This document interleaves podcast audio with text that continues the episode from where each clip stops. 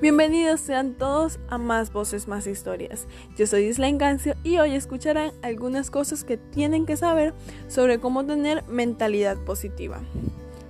Hay veces en la vida en que nos equivocamos pensando en que nada saldrá como lo queremos.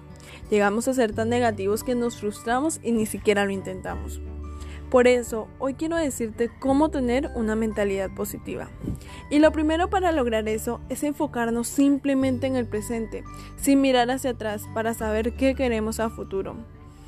Hay un dicho que dice, dime con quién andas y te diré quién eres. Y con esto quiero decir que si te juntas con personas positivas, empezarás a pensar y actuar mejor.